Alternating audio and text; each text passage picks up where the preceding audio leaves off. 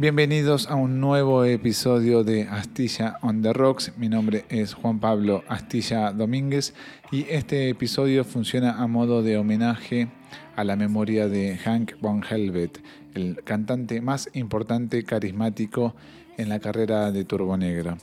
La noticia de la muerte de Hank von Helvet nos golpeó este último viernes 19 de noviembre de 2021 y si bien todas las muertes son inesperadas, esta lo fue todavía más porque no teníamos registro ni antecedentes de que Hank presentara algún tipo de patología o algún tipo de enfermedad. Em, el comunicado de prensa tampoco profundizó en los motivos de su deceso y se pidió, como siempre, eh, discreción y respeto hacia sus seres queridos. Em, es difícil realizar este episodio, me va a resultar realmente difícil porque Hank para mí es una figura única en mi universo y mi paladar musical. Em, así como mucha gente habrá tenido como gurúes y referentes musicales a Bono de YouTube, Sting y distintos tipos de personalidades que llenan estadios y que tienen un poder mediático realmente fuerte, una presencia mediática si se quiere, en mi vida fue gente como Hank von Helvet la que me guió un poco el camino esa gente de culto, esa gente que a veces hace música para cierto gueto, para mí eh, tiene un efecto, siempre tuvo un efecto más importante que, otras populares. Obviamente me gusta toda la música, ¿no es cierto? Pero bueno, un poco para entender por qué estoy sentido por la muerte de, Hank von Helvet. Y para entender también un poco de dónde viene mi, pasión y mi amor por, por Turbo Negro me tengo que retrotraer en el tiempo en el año 1988, no, 1998, digo correctamente, 1998, 23 eh, años atrás, cuando Turbonegro editó su disco clásico y legendario llamado Apocalypse Dudes, que para mí es el disco más importante de la década del 90. Y escuchaste bien, reitero, Apocalypse Dudes de Turbonegro tiene el mismo valor e impacto que lo tuvo en su momento Nevermind the Bollocks en los 70s y Appetite for Destruction en los 80s.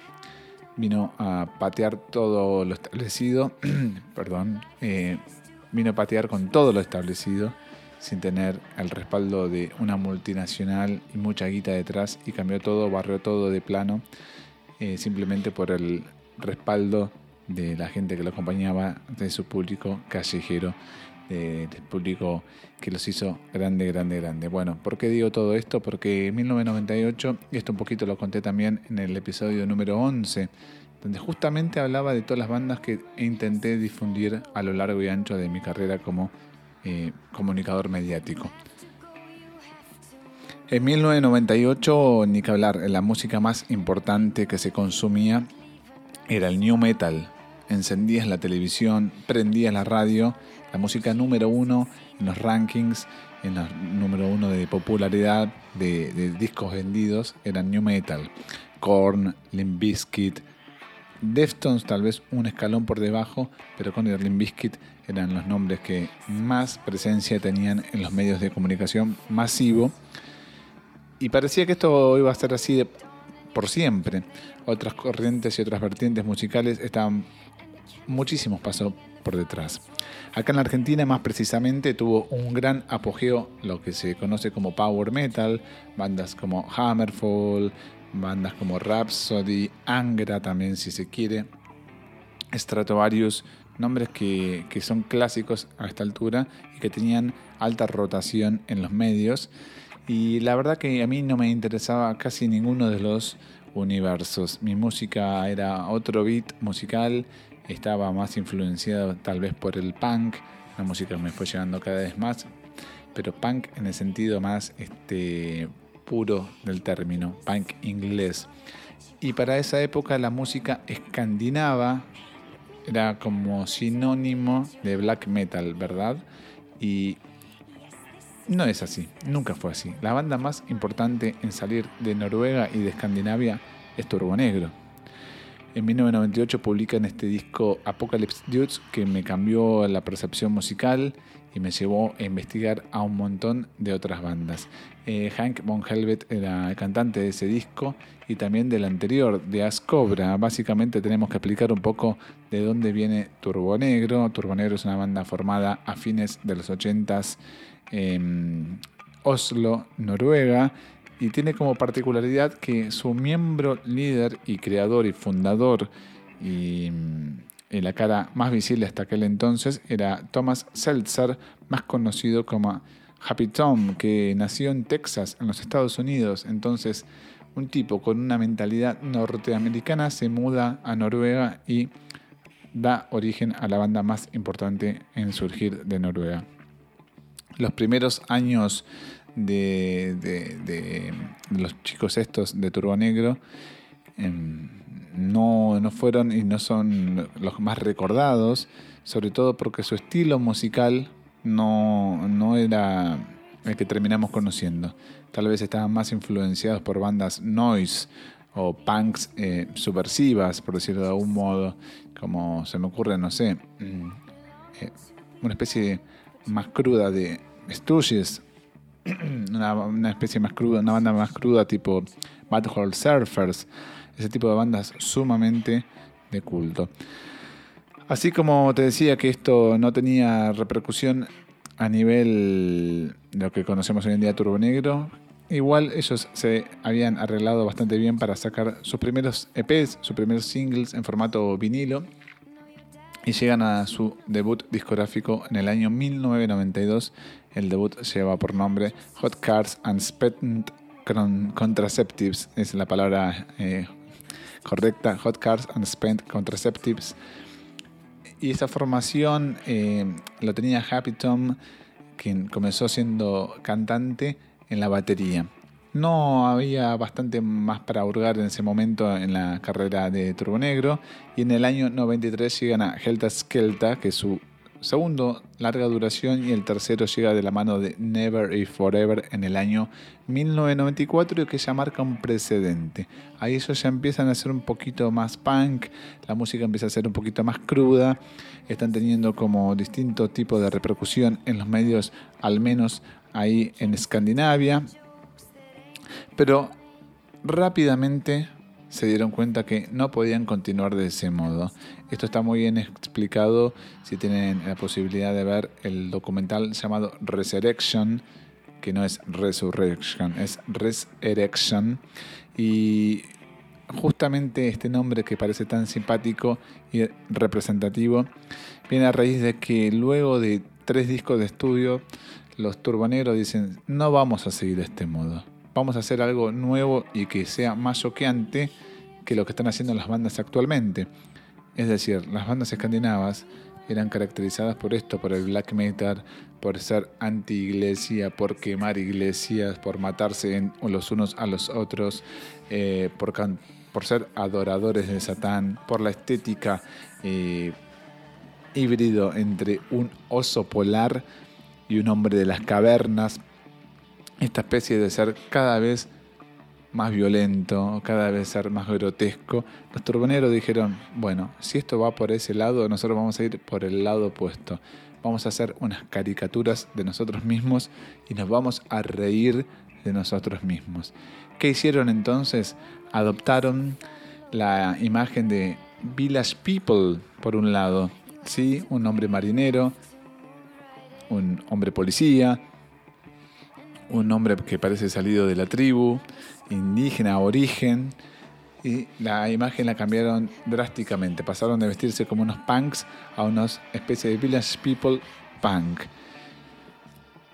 No solo fue ese cambio, sino que dijeron, si estos de black metal se creen que hablan de cosas serias, constantemente se toman demasiado en serio, nosotros vamos a tomarnos demasiado en broma.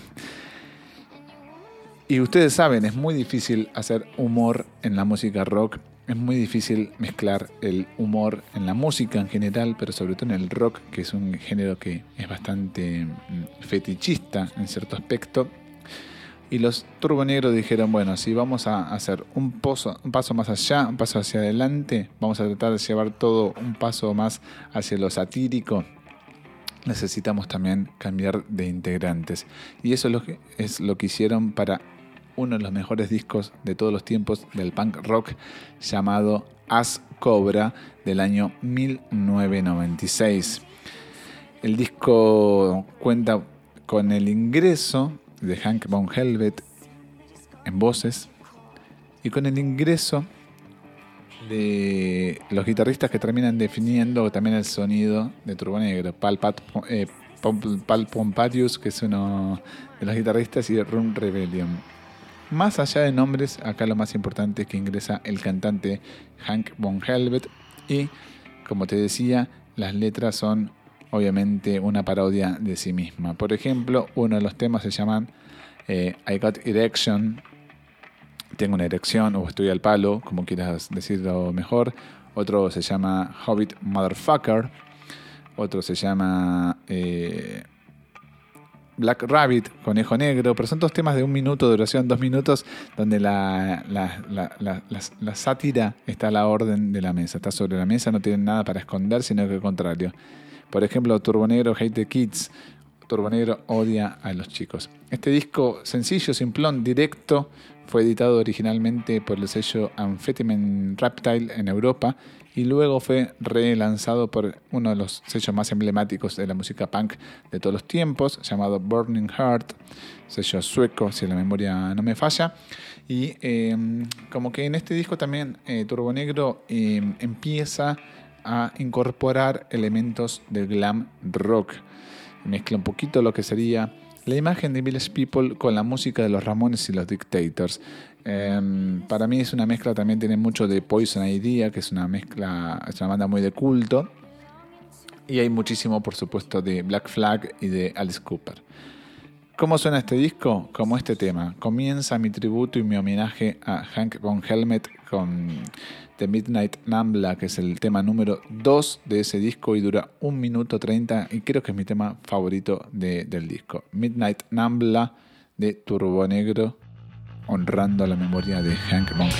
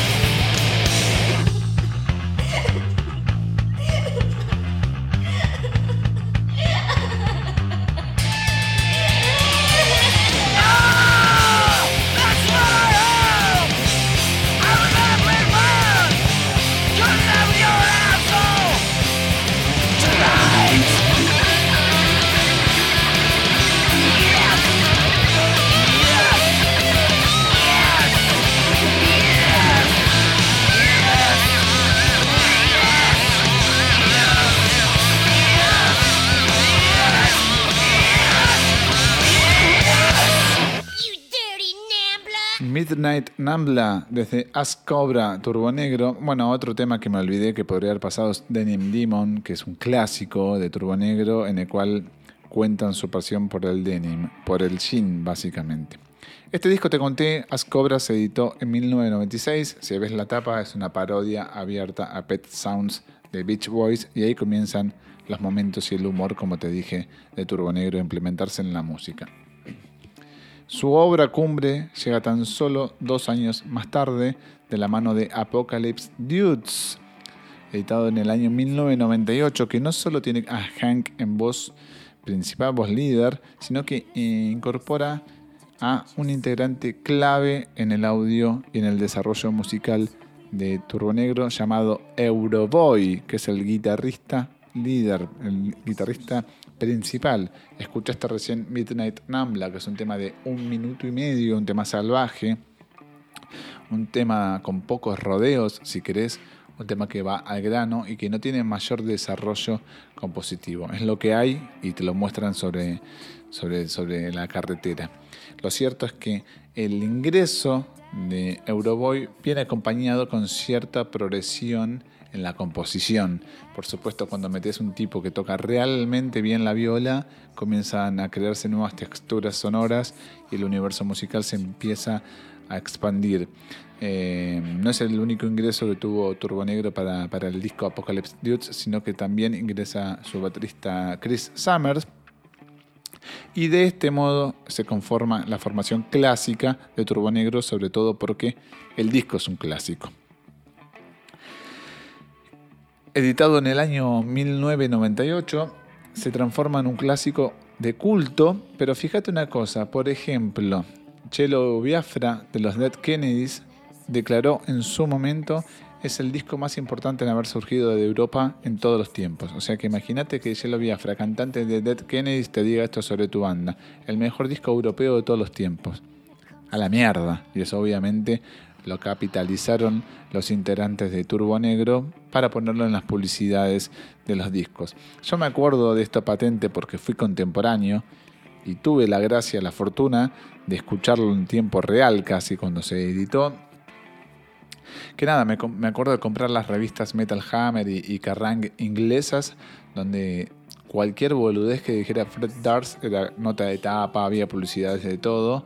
Turbonero tenía un recuadro muy pequeño donde decía esto, ya lo vi Fra, anunciando el disco eh, Apocalypse Dudes, los chicos del apocalipsis.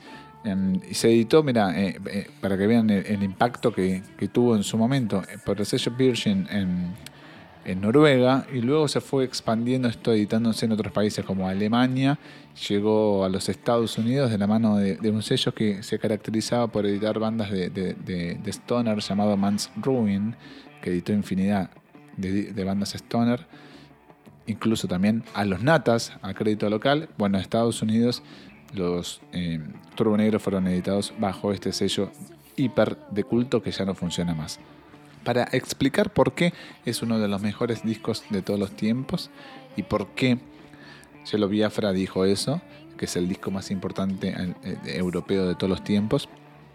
Hay que escucharlo de principio a fin. Yo te podría enumerar mis sentimientos, mis sensaciones, y es una de las tantas que recupera el humor en la música.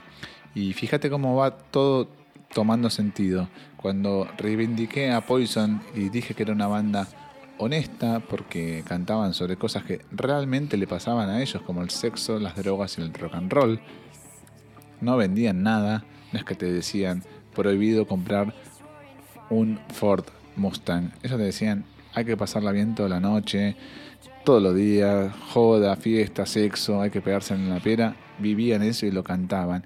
Y es algo que se perdió en la música. También te dije lo mismo sobre los New York Dolls, esto de no tomarse en serio y ser lo más jocosos posible, brindarle diversión a la música. Esto es justamente lo que hizo Turbo Negro en el año 1998 desde Noruega, el país donde presuntamente estaba todo mal, se prendían fuego las iglesias y la gente se mataba entre ellos, los mismos músicos. Turbo Negro dijo, esto no es en serio, esto es una sátira.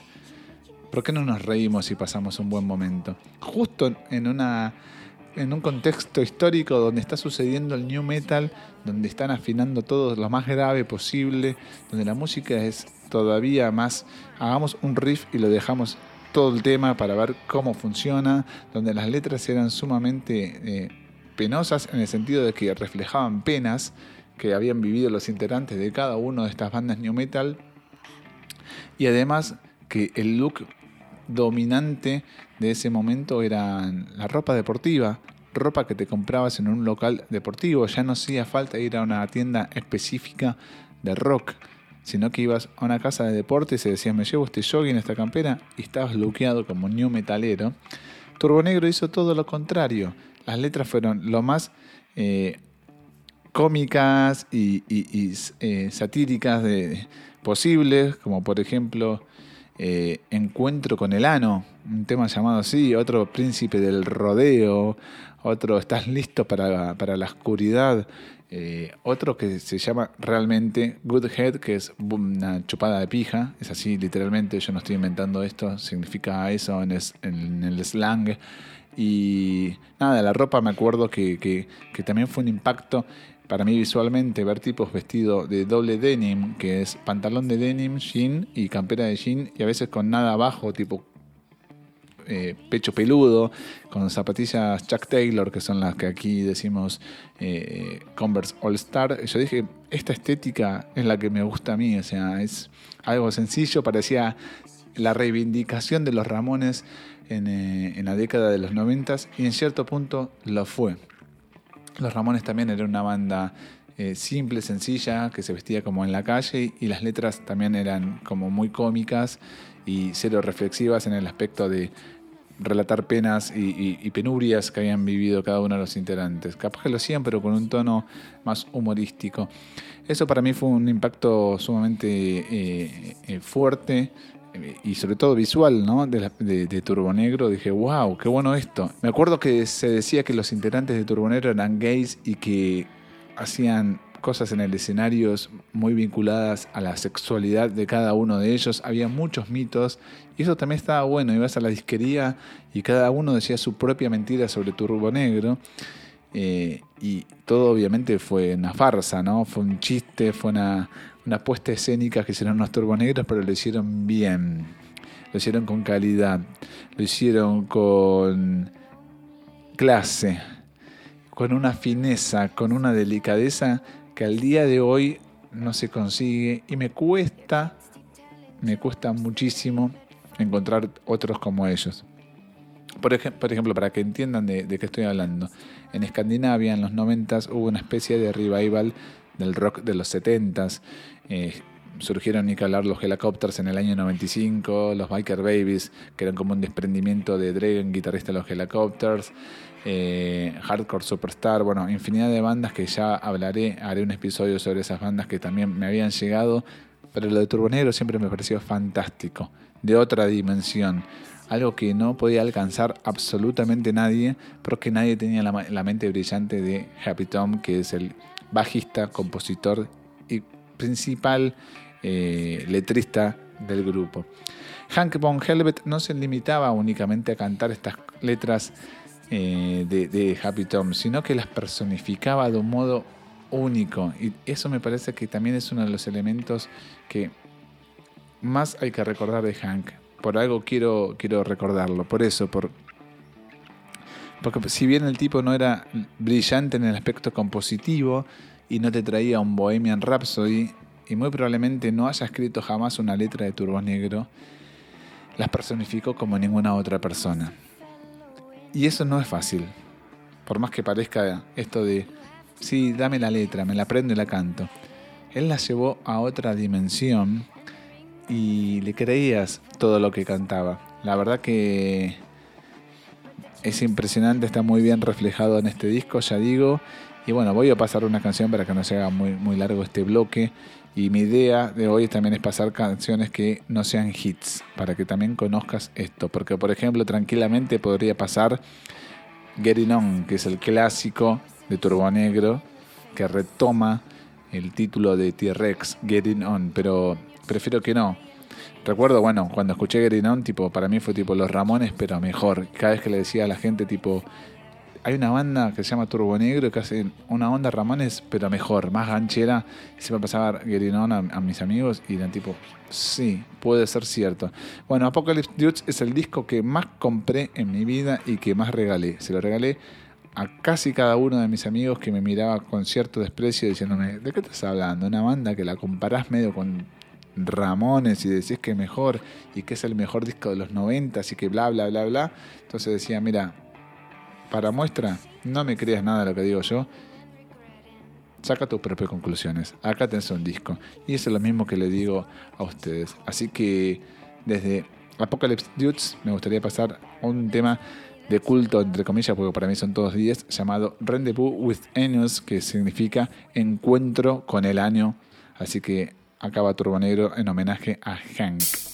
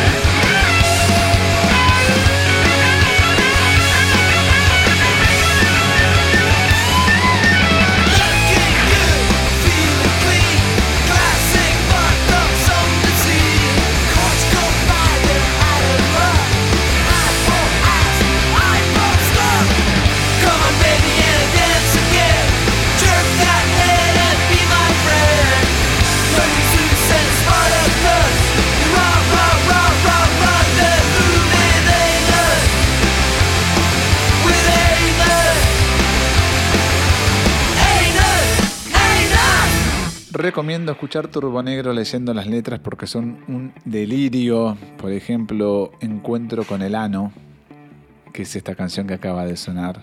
O Rock contra el culo. O No digas hijo de puta, hijo de puta.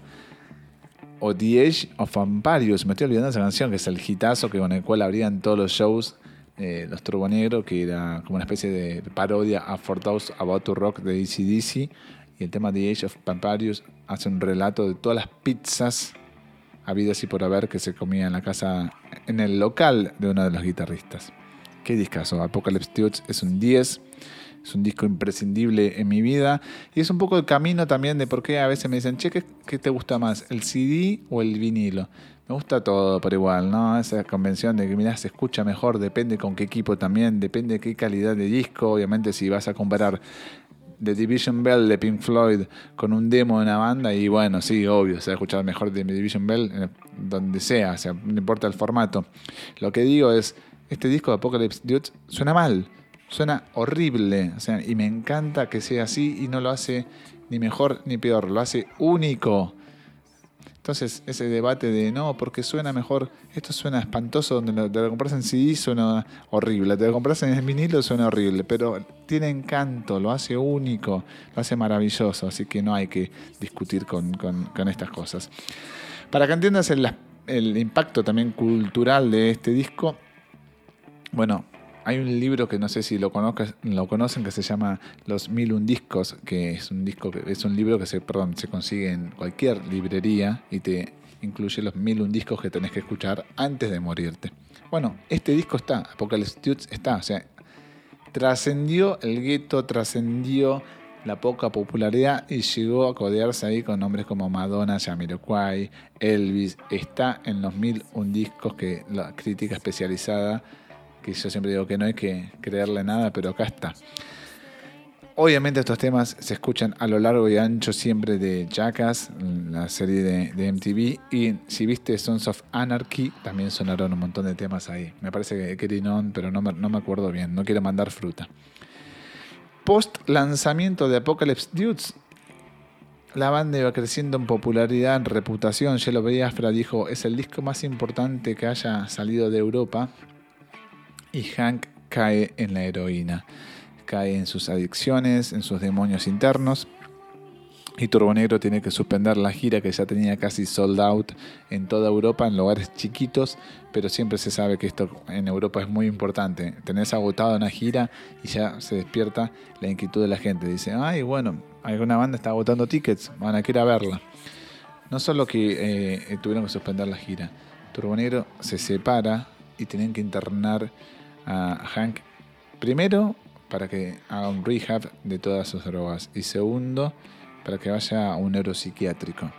Se comprometió muchísimo su salud mental y Turbonegro tuvo un parate de cuatro años y, recuerdo esos momentos, ¿no? Los vivo con cierta nostalgia que recuerdo cuando se decía eh, se separó Turbonegro y era tipo, no, la puta, qué garrón, porque venían de un disco 10 y si bien se, separó, eh, esto le vino muy bien a, Hank, ¿no? Para transformarse en un padre de familia, no sé si, fue padre realmente, pero bueno, este, pudo constituir una familia, eh, encarar la, vida desde otro lado, ¿no? Desde un ángulo más positivo y no tanta eh, oscuridad. Claro, en estos cuatro años de transición de, entre que se separó Turbo Negro hasta que se reformaron, de 1998 a 2002, hubieron un montón de otras personas como yo que escuchó este disco y dijo, no lo puedo creer, es lo más grosso que existe en el planeta Tierra. Por ejemplo, los integrantes de Queens of Stone Age. Por ejemplo, los Beastie Boys. Por ejemplo, obviamente la gente de, de, de Incluso recuerdo, y no tengo el recorte de la mano, que alguien de Metallica, y no sé si fue James Hetfield, diciendo que este disco le había parecido increíble. Claro, entonces el, el gueto acá fue creciendo, el run run, el boca en boca en aquel entonces fue creciendo y, automáticamente Turbo Negro se transformó en una banda de culto. Una banda que había editado un discazo y se separó en su mejor momento. Entonces vienen a recolectar todo esto en el año 2002 cuando eh, se, vuelven a juntar de la mano de un disco llamado Scandinavian Leather. Déjenme decirle algo también antes, que esto lo había contado en el episodio número 11, que me dio muchísima bronca a mí que en el año 98, cuando se editó Apocalypse Dudes, ningún medio argentino masivo haya reseñado ese disco. Por ejemplo, la revista Madhouse, donde yo termino escribiendo y uno de los motivos fue este, que pasó todo el año y nunca habían reseñado un disco que es 10 puntos. Eh, y me inspiré en un momento de mi vida a decir, miren, se están perdiendo una cultura musical, no están cubriendo algo que está sucediendo en el mundo que es muy grosso. No todo es Fred Durst en la vida, no todo es música afinada en la. También hay cosas muy importantes sucediendo y que somos contemporáneos y que, ojo, o sea, casi que hice, entre comillas, un favor a la revista porque le abrí este ángulo. Que fue un poco lo que pasó con Scandinavian Leather. O sea, yo en ese momento ya laburaba en la rock and pop y para mí siempre fue como muy importante esto de difundir las bandas que a mí me gustan. No sé por qué, no me, no me pregunten por qué. La tendré que hablar con un terapeuta, me imagino. Pero siempre para mí fue importante esto de decir, se están perdiendo una banda que se llama Turbo Negro y que es una bandaza, que está haciendo algo realmente original y divertido. Y esto es, más que nada, te hace pasar un buen momento. No escuchás tipo eh, que te decís, no, loco, apaguen ya esto que no lo aguanto más o cualquier otra cosa. Digo, esto era pasarla bien y afinando normal, con una afinación de rock and roll clásica, no haciendo cosas experimentales ni nada por el estilo, yendo directo a los talones. Para Scandinavian Leather, el quinto disco de estudio de, Turbo Negro, eh, como te decía, la reputación de la banda estaba en alza y ellos logran un contrato discográfico mejor con, una con un sello llamado Burning Heart, el que te mencioné anteriormente. Em, líricamente y musicalmente obviamente retoma lo eh, implementado en el disco anterior, en, Apocalypse Dudes, un peldaño por debajo. Es real, pero es un discazo igual. Em, sigue habiendo esta influencia de Ramones, sigue habiendo influencia de Glam, sigue habiendo un montón de influencia de Alice Cooper. Hay un montón de, detalles en todo este disco. Hay dos detalles particulares y que te, comparto. El tema número 4 se llama Turbo Negro Must Be Destroyed. El disco que los Wadehars editaron ese año se llama The Wadehars Must Be Destroyed. O sea, presuntamente los Turbonegros chorearon ese título para ellos. Vos me dirás, eso lo puede titular cualquier persona, no es algo muy original. Y es cierto.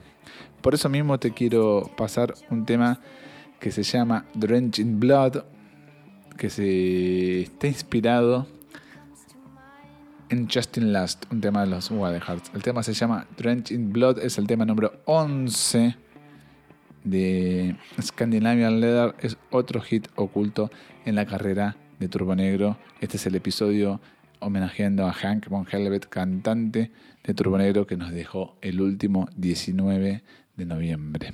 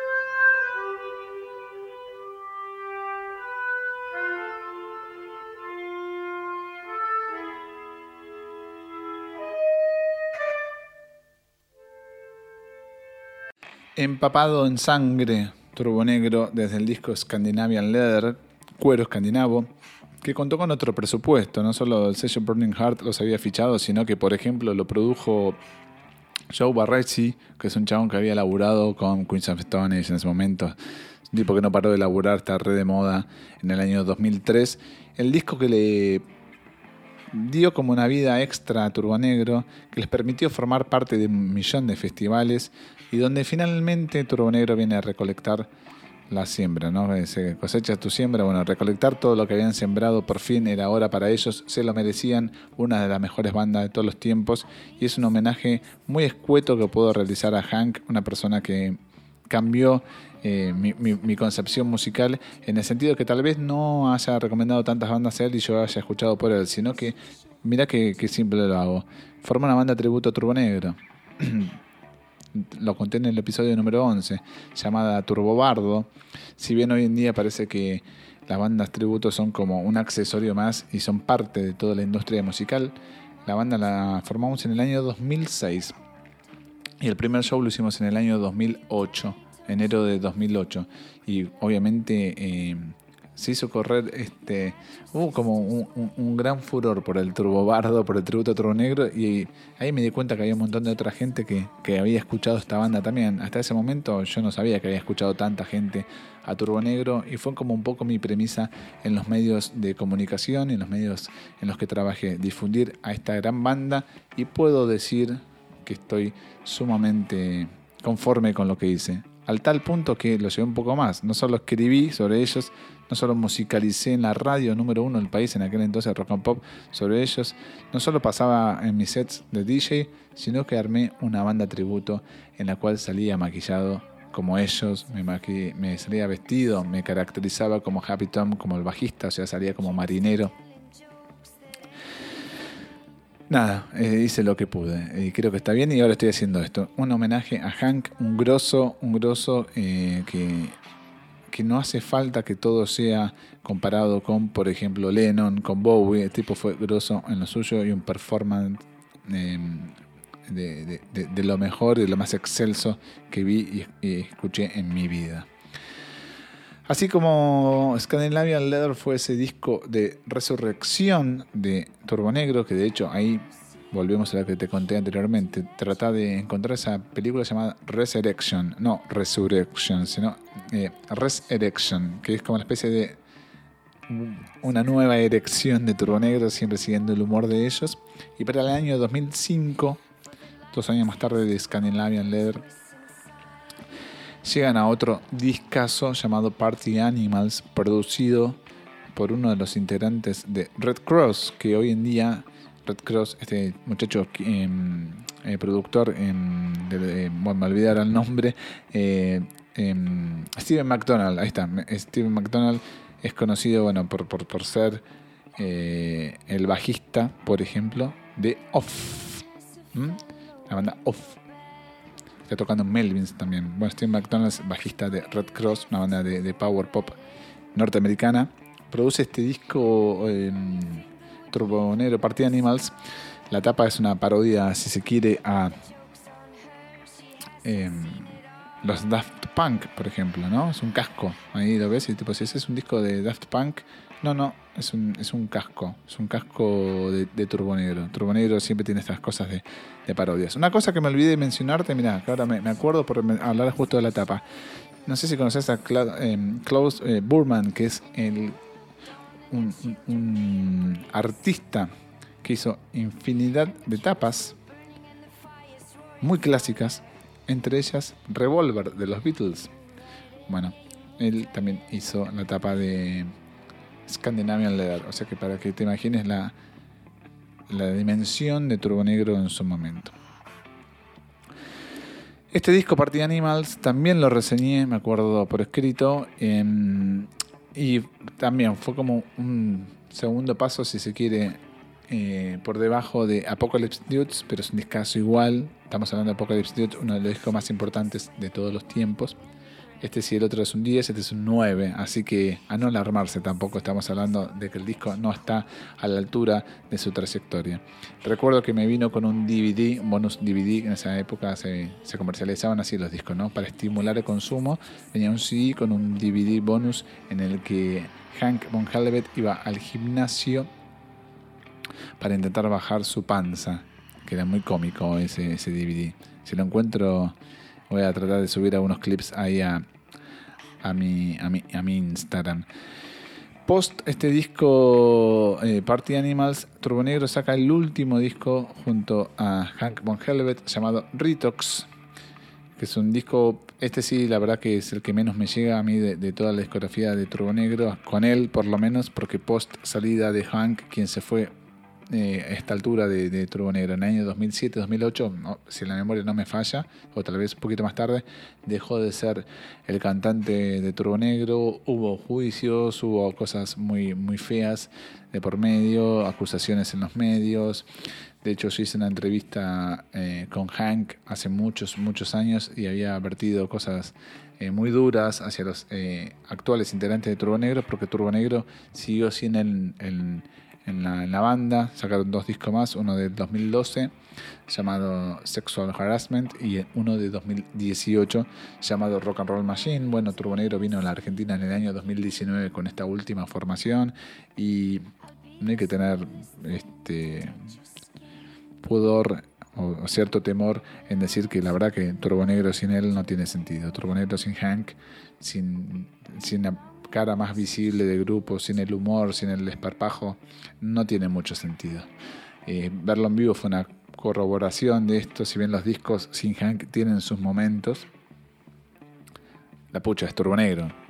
Eh, falta esto, o sea, Hank eh, al ser noruego cantaba el inglés como un ruso y para mí estaba buenísimo, no, no, no, buscaba la perfección en ningún momento y era como el artífice de que la imperfección también puede ser perfección, dependiendo de dónde lo veas, esto de salir mostrando la panza, eh, de, de, maquillarse como burdamente y de hacer eh, ponerse una bengala en el culo, me imagina, o sea, imagínate eso en el 98, 99, no sé, 2000 y pico cuando volvió la banda también se terminaba, que es una, un, sketch que luego le roban también los, los chabones de Jackas. Eh, Hank se terminaba el show poniéndose una bengala en el orto, qué sé yo, son cosas que son muy boludas, pero hacen el show, el espectáculo, y en ese sentido es una persona que, que marca el camino, y que de nuevo yo veía a este tipo, decía, para mí el camino es este flaco, y, y no Fred Durst con la gorra dada vuelta y con toda la prensa a su alrededor y todos los escándalos, sino que lo más divertido siempre viene de la espontaneidad, de las cosas más sencillas, de lo más simple, y viene siempre de la mano de gente que es sumamente lúcida cuando y no tratando de fingir esa lucidez, sino que hace muy bien lo que tiene que hacer. Hank luego se transformó en un artista en solitario, eh, formó una banda, ahora no recuerdo el nombre de la banda, pero era tipo muy, muy, muy rara. Doctor no sé cuánto. Formó una banda así tipo después de Turbo Negro, es una, banda muy muy rara. El disco era bastante flojo, pero después se dio cuenta que iba mejor tal vez como, como solista, como Hank Von Hell se rebautizó. Para mí siempre va a ser Hank, el gordo Hank, o Hank Von Helvet a lo sumo, pero como solista se hizo llamar Hank Von Hell. Eh, y no sé, de nuevo, para entender de quién estoy hablando, en Noruega él, él fue jurado de, American Idol. Entonces era una persona muy grosa, conocida allá, tal vez no tan conocida para el resto del mundo, pero sinceramente para mí es un grosso. Hablé mucho, espero que, que, que esto sea una especie de inicio en tu amor por Turbo Negro. Para mí va a ser una de las bandas más importantes que, que tuve en mi vida. Eh, y es uno de los discos claves de mi vida, Apocalypse Dudes. Así que un poco para cerrar esto, otro anti-hit, pero que es un hitazo, desde el disco Party Animals, que descanses en paz, Hank, te quiero mucho, gracias por haberme hecho tan feliz. Así que ya saben, este fue un episodio dedicado casi eh, en, su totalidad Turbo Negro, pero en realidad estaba hablando de Hank, el cantante que dejó este mundo y dejó un legado increíble de música como Babylon Forever, tema número 10 de Party Animals. Nos escuchamos en el próximo episodio. Gracias.